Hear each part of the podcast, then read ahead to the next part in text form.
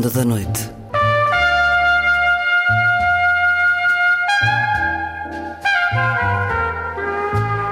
Com Luís Caetano.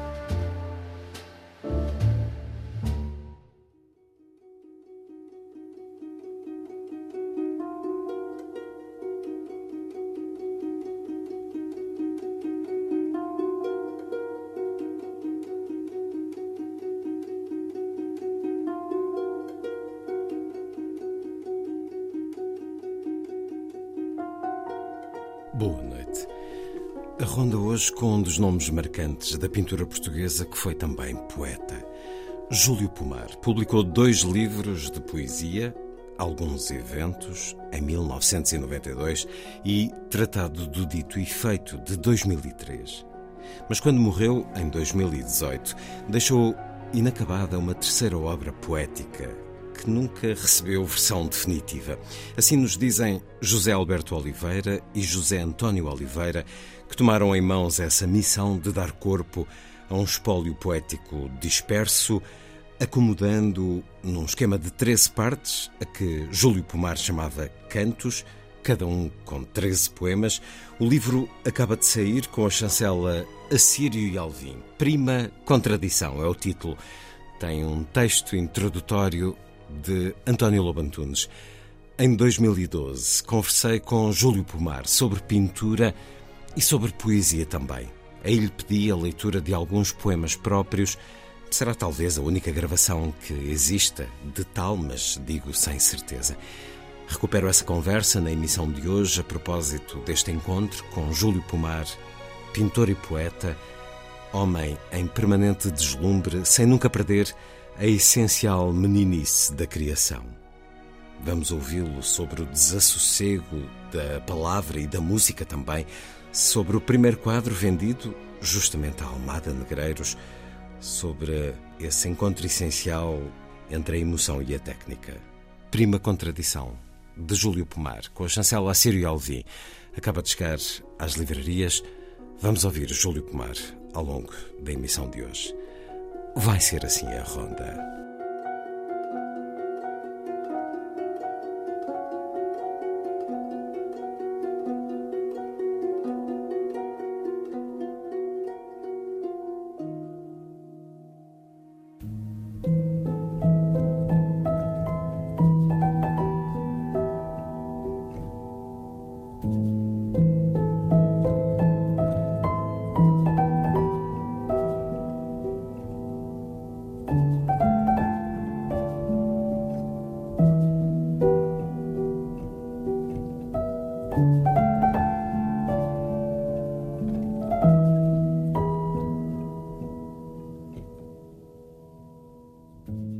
Júlio Pomar disse-me sempre em alturas difíceis da minha vida: Aguenta-te, que de facto é a única coisa que se pode dizer. E eu tento aguentar, fingir que aguento quando sinto que me desmorono dentro de mim. Há sempre uma parede ou outra, ou um bocado de parede que resiste, e encosto-me a ela pensando: quando é que irá cair? Talvez caia, talvez não. E se não cai, Conseguiremos levantar de novo tudo o resto? Ou uma parte do resto? Ou um resto do resto? Amanhar uma espécie de teto? Ou sentar-me no chão, ao lado das pedras, sem olhar para elas?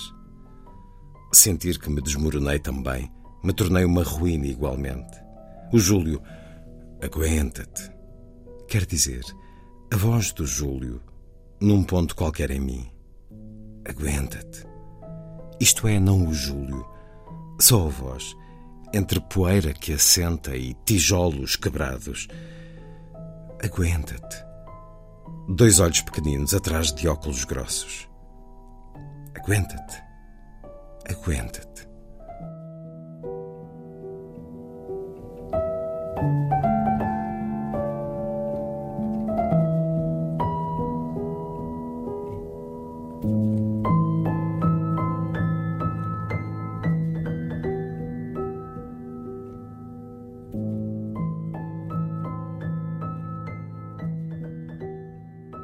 Assim, o início do preâmbulo escrito por António Lobantunes para o livro Prima Contradição, a poesia inédita de Júlio Pomar, agora nas livrarias.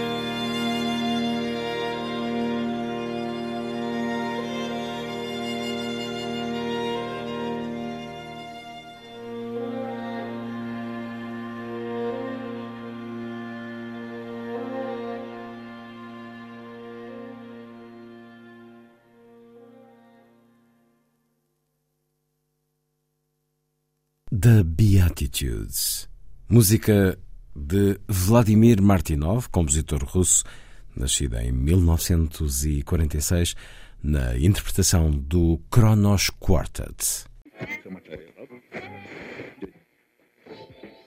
Gosta da Ronda da Noite do Rembrandt? Ah, naturalmente, naturalmente. Acho que isto é um lugar comum, banalidade, qualquer costureirinha da Sé poderá dizer que o Sr. Rembrandt é um senhor mágico, e é, não é? E é, ah, nem toda a arte é facilmente comunicativa, uh, não é nem melhor nem pior por causa disso, mas realmente há uns, uns, uns, artistas, uns cantores, uns músicos, uns pintores que têm uma facilidade de comunicação com as pessoas. Está quase a dar uma característica pop ao Rembrandt? É, pop no seu tempo ele seria um pop, vamos lá. No seu tempo seria. Ah, no seu tempo seria. Com uma influência que acaba por chegar até hoje. Com certeza, e até veja-se, por exemplo, uma gravura como As Três Cruzes, como ele incorpora no próprio trabalho as fases do trabalho, quer dizer, ele apaga, desfaz, mas não deixa, não, não, não desfaz completamente, não é?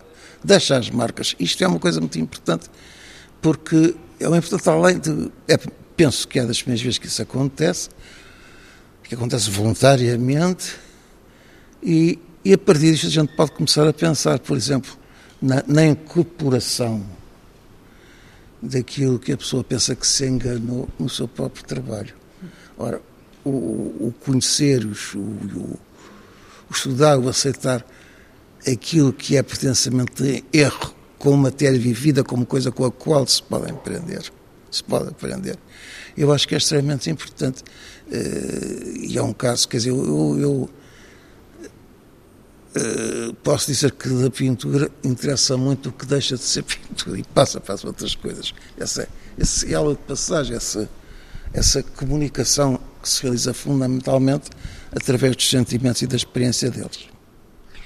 Uma conversa que já começou a propósito de Rembrandt e da Ronda da Noite e de como, passado dos séculos, ainda sentimos os artistas, para além até da sua arte. Uma conversa com Júlio Pomar. Muito obrigado por estar na Antena 2. Lida bem com a homenagem, Júlio Pomar? Lida bem com os outros a dizerem coisas bonitas de si? Uh, claro, quem é que eh, quem é que não gosta disso? Quem é que não se sente bem, não é? Isso Agora, eh, realmente. Os tímidos.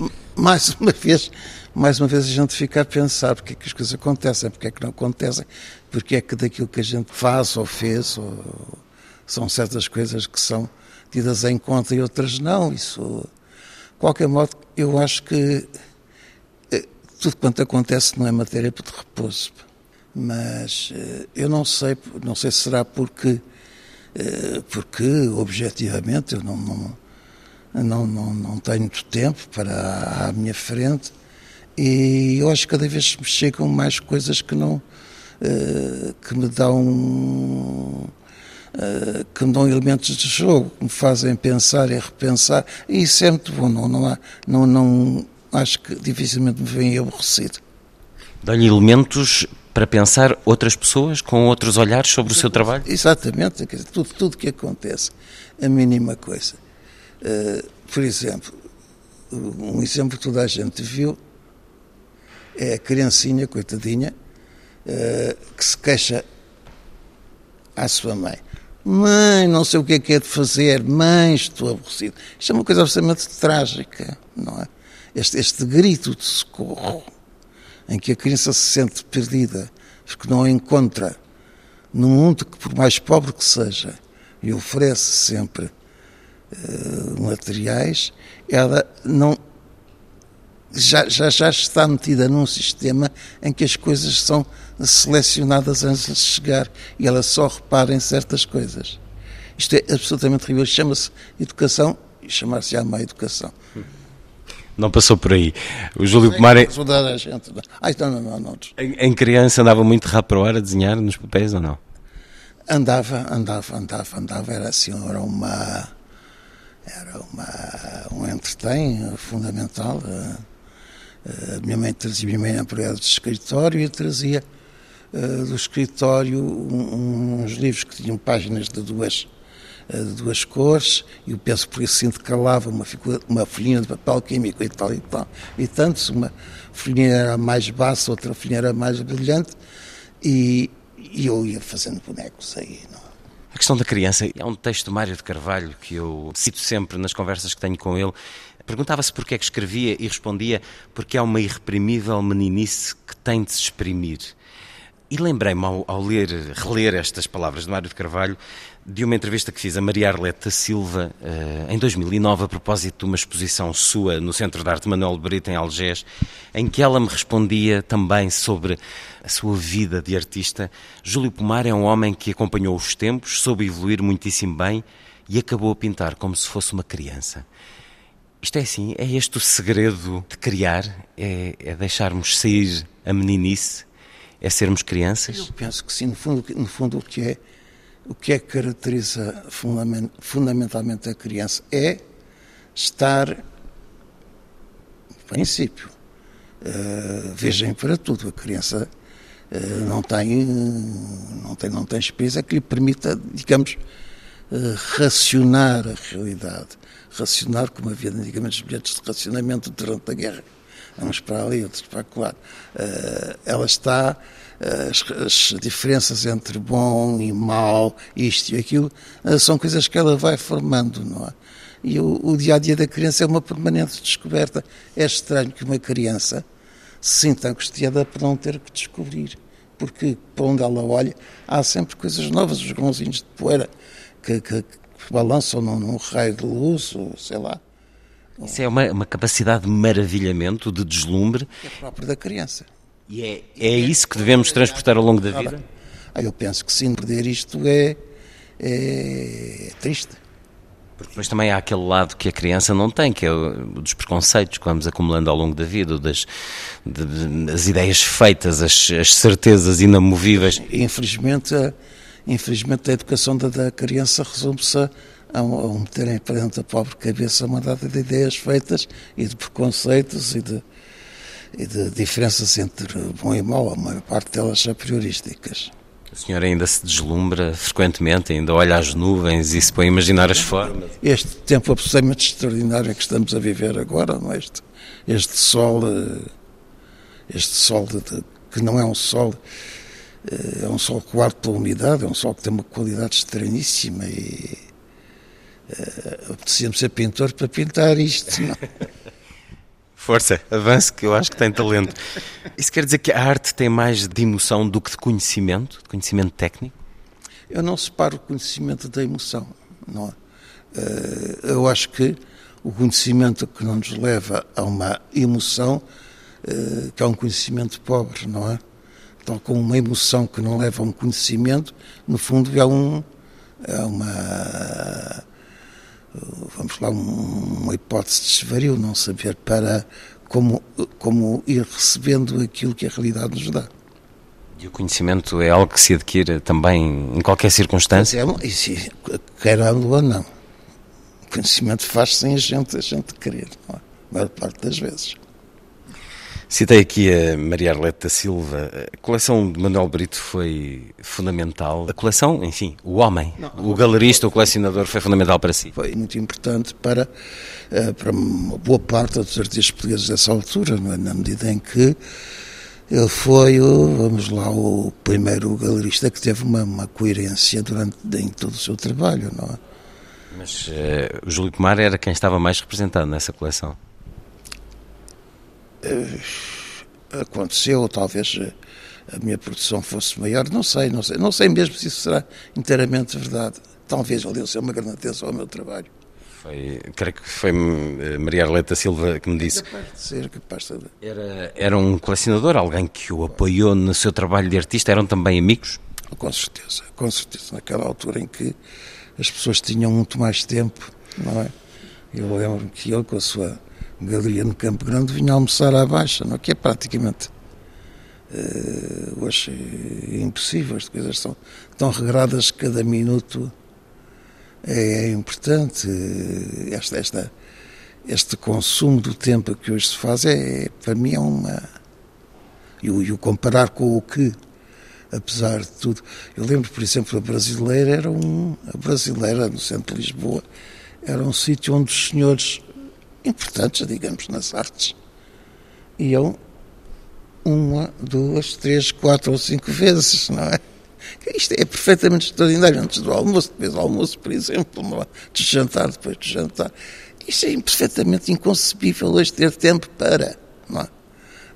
A primeira brincadeira de exposição que eu fiz com outros amigos, quando entrei para a Escola de Belas Artes em Lisboa, foi vista, digamos, por esta, pelos senhores da brasileira, exatamente porque eles não tinham nada a fazer. Não tinham, havia um tempo, havia o tempo, o tempo, o tempo real, o tempo que era preciso ocupar. Olha, está ali uma, num quarto andar da Rua das Flores, estão ali uns miúdos, mas temos coisas engraçadas. Se a gente fosse lá, boa ideia, vamos até lá. Foi assim. Hoje passaria muito mais uh, completamente despercebida, estou, estou convencida, não? convencido disso. Até porque, para além do tempo, hoje há uma oferta que é ensurdecedora. E, e, as pessoas não dispõem, realmente estão, estão esmagadas pelo, pelo tempo. Não? É? Mas o senhor sente-se ainda escravo do tempo na, na sua vida hoje ou, ou, está abrigado? Eu procuro, procuro defender-me, não é? Ai, sim. Tem horários? Impõe-se horários a si próprio? Não, não, não, não. Hoje não imponho horários, até porque, não, não. Há, há ritmos, há. Há quer dizer, não me forço, não me forço. Por exemplo, se há um, um estado de fadiga, não me imponho trabalho, não é? Isso, acho, já cheguei à conclusão que isto, uma pessoa está a trabalhar fatigado por uma razão qualquer, não, não dá nada, não é? E que o corpinho precisa de ser bem tratado. Como é que é habitualmente o seu cotidiano? Estamos aqui à conversa no Ateliê Museu Júlio Pomar.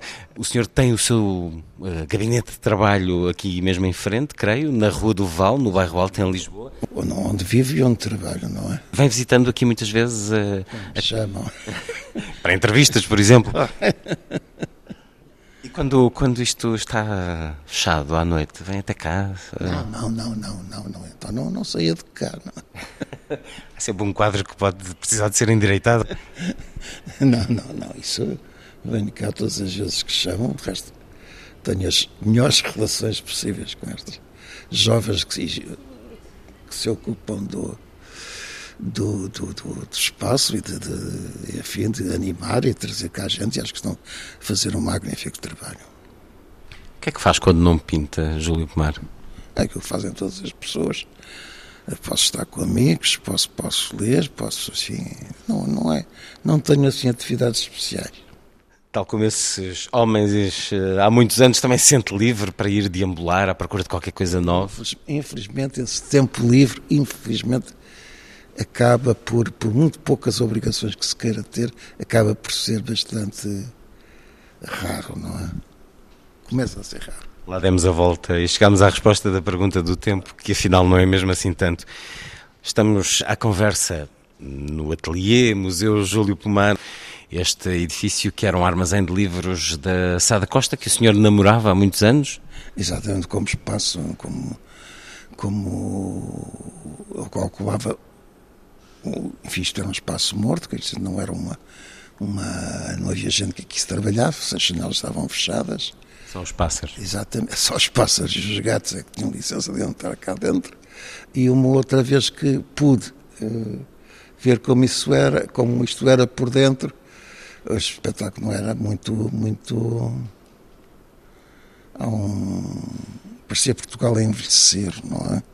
Mas tinha os livros ainda? Os, os livros acaba, enfim, acabados, quer dizer, tinham saído da tipografia prontinhos e tal, amarrados com cordéis. E assim estavam? E assim estavam, mas estavam colaborados por passas, por pombos e gatos, não é? E davam um tratamento que não seria exatamente o da leitura atenta, não é? Ainda se conseguiram salvar alguns? Eu penso que foi tudo para o lixo. Júlio Pomar, faz preparação dos seus quadros, faz estudos, esboços? Eh, Já fiz, como toda a gente. Uh, hoje eu deixo a coisa transformar-se. E quando ela se não transforma é que uh, não é propriamente sinal de uma grande grande digamos atividade. Normalmente eu gosto que as coisas se transformem e que me vão uh, que se vão revelando, não é? Gosto de ser surpreendido. E essa mudança de, Mais desse... do que mandar nas coisas. Mas deixa que elas mandem em si? Dá, com certeza. Se elas não mandam, então, se elas não têm vontade própria, Não então não vale a pena. Exatamente, não.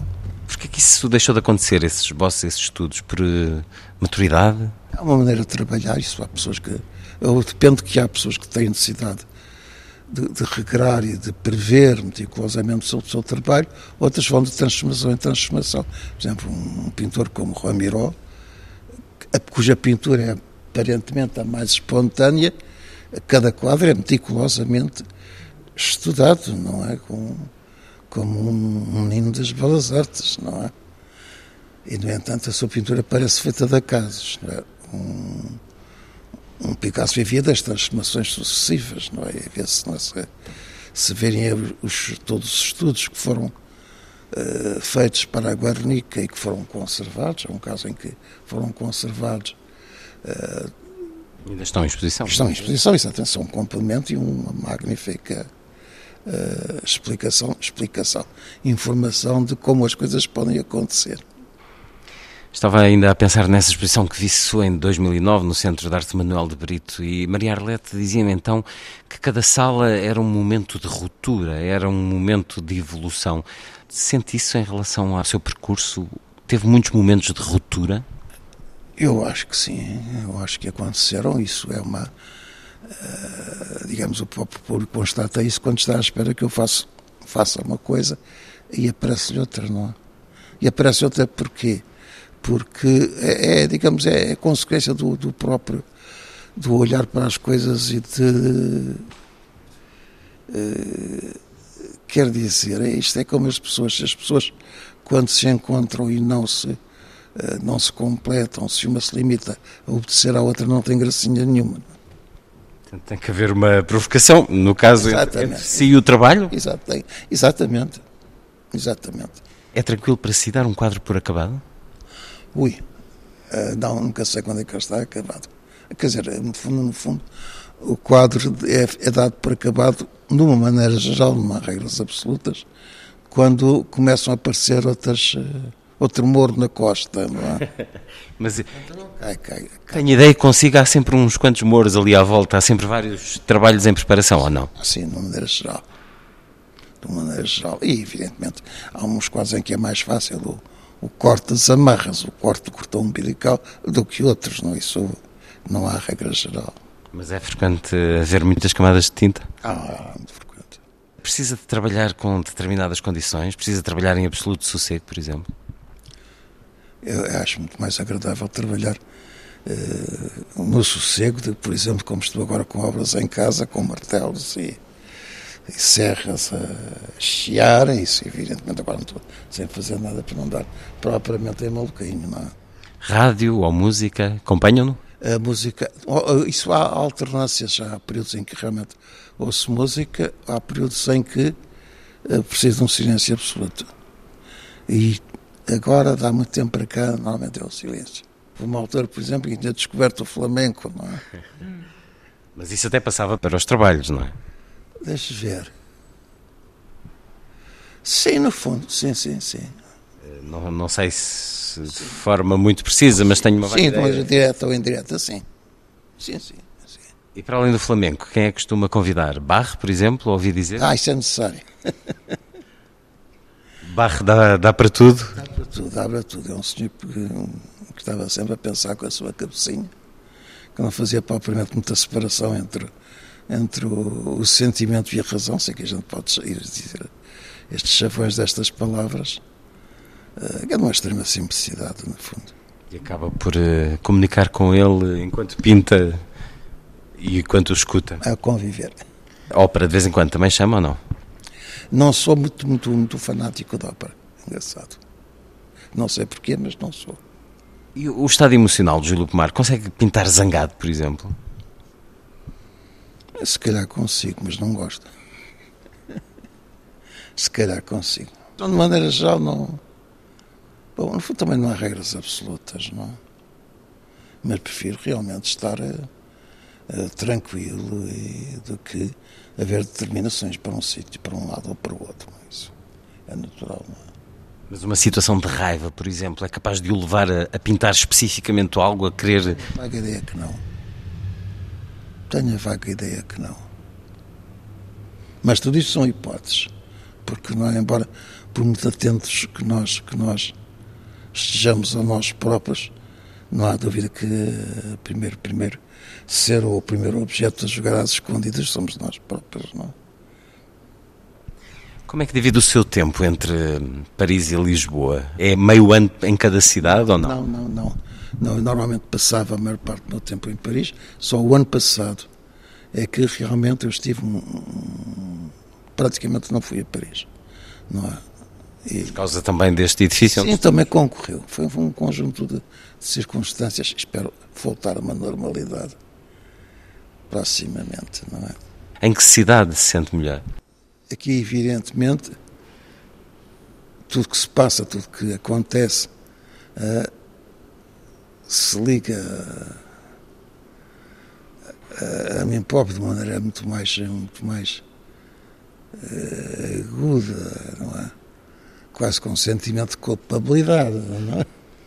Do que de, em país estrangeiro, não é? Mas os cotidianos são muito diferentes lá e cá? Apesar de tudo, são. Mora perto do centro Pompidou, se bem creio? Muito perto, muito perto. Moro uh, no pleno centro do, do, do Marré, que é o, o, bairro, vamos lá, que era um antigo bairro judeu, depois um bairro de artesãos, e com a construção do, do, do centro Pompidou e, o, e, a implantação de galerias naquele, naquele uh, bairro, uh, se transformou, vamos lá, num, num bairro de moda, de, de de compares e de, de vida noturna. Vai muitas vezes ao Pompidou ver eh, as exposições? É muito mais, e é muito mais do que vou agora. Mas isso, as, as minhas saídas eram muito mais frequentes do que, do que são hoje, não é? Lá e cá procura ver coisas novas, nomes novos de, da arte contemporânea? Sim, sem dúvida. Tenho, tenho uma necessidade de, de informação que existiu sempre, não é? Eh, é preciso dizer que hoje o satisfazer a necessidade é mais, eh, mais difícil do, do que era havia aqui há uns anos atrás, não é? E também há menos tempo disponível, infelizmente. Encontra muita coisa que gosta? Bom, é, eu procuro as coisas que gosto.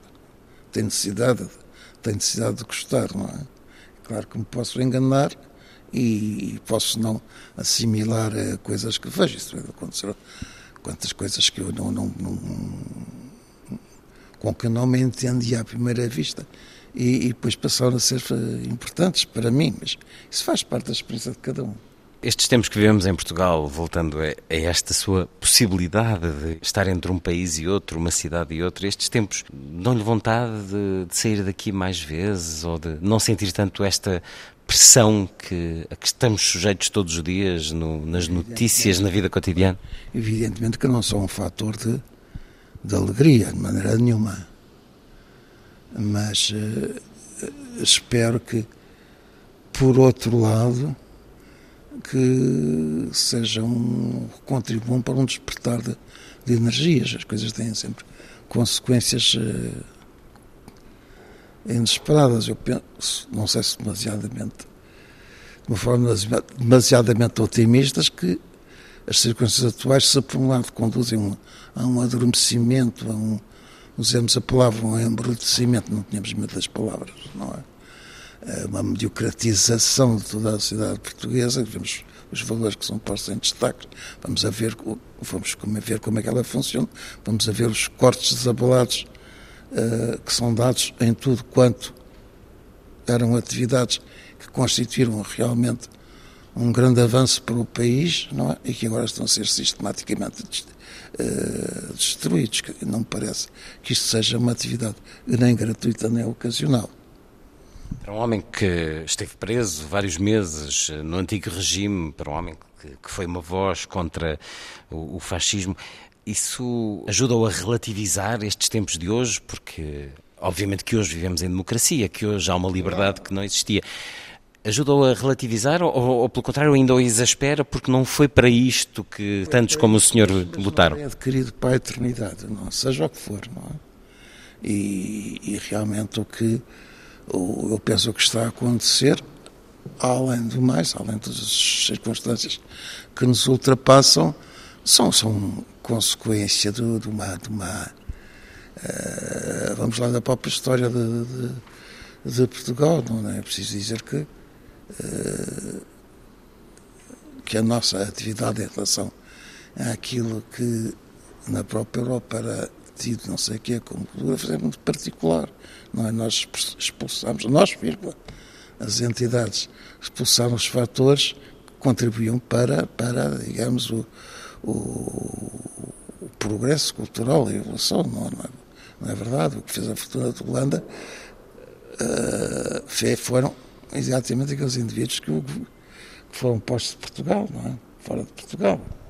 Aqueles senhores uh, Silvas e não sei o que, que nós encontramos com nomes nas ruas da, da rua, nas, uh, dos Países Baixos, saíram daqui, foram obrigados a sair. E o país sofreu, evidentemente, tremendamente com isso. O país uh, ficou uma, aquilo que era, quer dizer, uma, uma grande tendência para ser uma chusma de analfabetos, não? Que estamos ainda agora novamente a pagar as favas. A conversa com Júlio Pomar no Atelier Museu que recebeu o nome do pintor, nascido em 1926. Pouco quando falava dessa exposição onde os tais senhores com um dia para flanar, eh, foi exatamente nessa exposição que vendeu o seu primeiro quadro, a Almada Negreiros? Exatamente. E é a primeira vez acho que eu falei com ele, não é? Eu sei que ele, nesse, nesse pequeno quarto, quarto da Rua das Flores, onde meia dúzia de, de jovens estudantes das Belas Artes tinham o que eles chamavam pomposamente o seu ateliê e felizmente, e felizmente Portugal, é, o português é naturalmente dado à preguiça. Felizmente que a maior parte deles nunca lá pôs os pés. Portanto, havia espaço para si. E... pequenino não dava, havia espaço para mim. E acho eu e o Vespeiro é que aproveitávamos realmente o espaço e inclusive estes centros estudantes das Belas Artes, faltávamos às aulas e estávamos ali a fazer os nossos bonecos, não é? Esse seu primeiro quadro vendido, e logo a Almada Negreiros está em parte incerta, mas ainda se recorda dele como era? Ah, recordo. Descreva-nos lá. Ah, era uma cena, uh, eram umas figuras de, de, de saltimbancos, não é? Um homem, uma mulher, uma criança, um trapézio, não é? Uh, enfim, os temas dos saltimbancos já vêm do, do Picasso do período azul, não é? É depois um tema uh, recorrente em tudo, tudo chamado neorrealismo e companhia, não é? E lembra-se da conversa com ele? Foi, foi a primeira? Continuaram depois essa relação? Sim, sim, sim, sim. É preciso dizer que o, que o Calmado era, era, era sensível ao, ao, ao contacto com os jovens artistas, não é? E, uh, e uma vez estabelecido o primeiro contacto era natural e, e sem uma espécie, digamos, de, de barreiras. Depois é, é importante, nesse tempo havia muito tempo, as pessoas tinham muito tempo, não é? E precisávamos ferozmente uns dos outros. Agora parece que andamos todos aos coisas. Primeiro quadro vendido de Júlio Pomar foi a Almada Negrejo.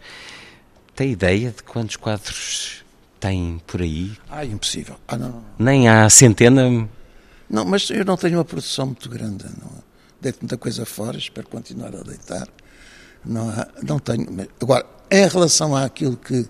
É preciso dizer que até à, minha geração a, a, pintura era um acontecimento de, de, de juventude, era uma espécie de, borbulhas que nasciam. Depois uma pessoa entrava na vida ativa, casava-se, tinha filhos, não é? E pronto, tratava-se de ganhar a vida e pronto, acabava-se, não é? Isso para si nunca se pôs? Não, não, não, não, não, não, não. não. Não, eu vou ver assim uma espécie de, de, de, bicho carpinteiro, como se dizia, de qualquer coisa que me obrigava a, a fazer bonecos, como se dizia, não é? Júlio Pomar, eu tenho um programa na Antena 2 também com poesia, com os poemas ditos por quem os escreveu. Eu vou pedir-lhe para me ler alguns poemas seus, se nos der esse prazer, esse gosto. Mas perguntar-lhe de que forma é que a poesia entra na, na sua vida? Já publicou dois livros, eh, acredito que tenha mais poesia escrita por publicar. Isso é uma coisa que dura, que dura desde, desde os tempos de. Uh, eu lembro-me de, de, que faltávamos muito tempo, há, muitas vezes às aulas, andávamos na Antónia Arroio. Com Mário Cesarino. Exatamente, não, e era poema, poema para cá, poema para lá, que eram nunca mais acabavam. Dito ou escrito no momento? Escrito, escrito não, dito, escrito, e a gente guardava para ler um ao outro e tal. Não, isso era. Miúdos de quê? De... Ele era mais velho que eu, mas quer dizer, à volta isto. Uh, antes dos 20 anos, qualquer deles. Antes dos 20 anos. Antes dos 20 anos. Por exemplo, em, mesmo em, em, nos anos que foram conservados, enfim, dos, dos meus princípios, muitas vezes no, no, nas costas do desenho há poemas ou tentativas de poemas.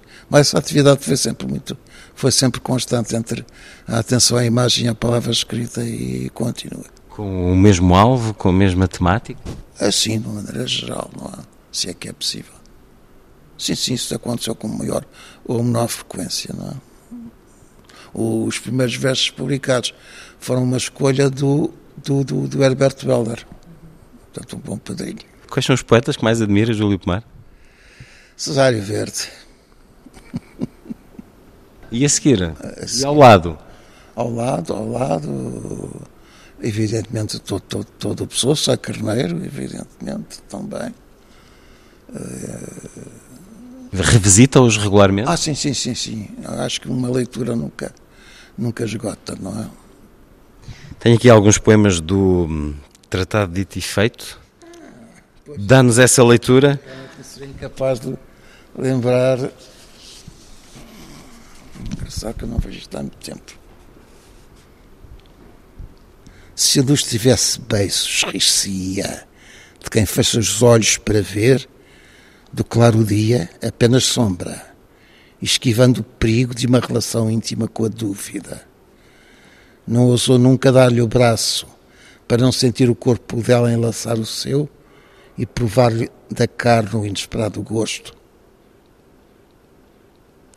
Não é para contar uma história que tu escreves e eu pinto, nem para nos apontarem a dedo que limamos o bico aos pregos no avesso do mundo, nem a terra é o centro deste. O universo não usa adereços de cena, nem liga a espelhos.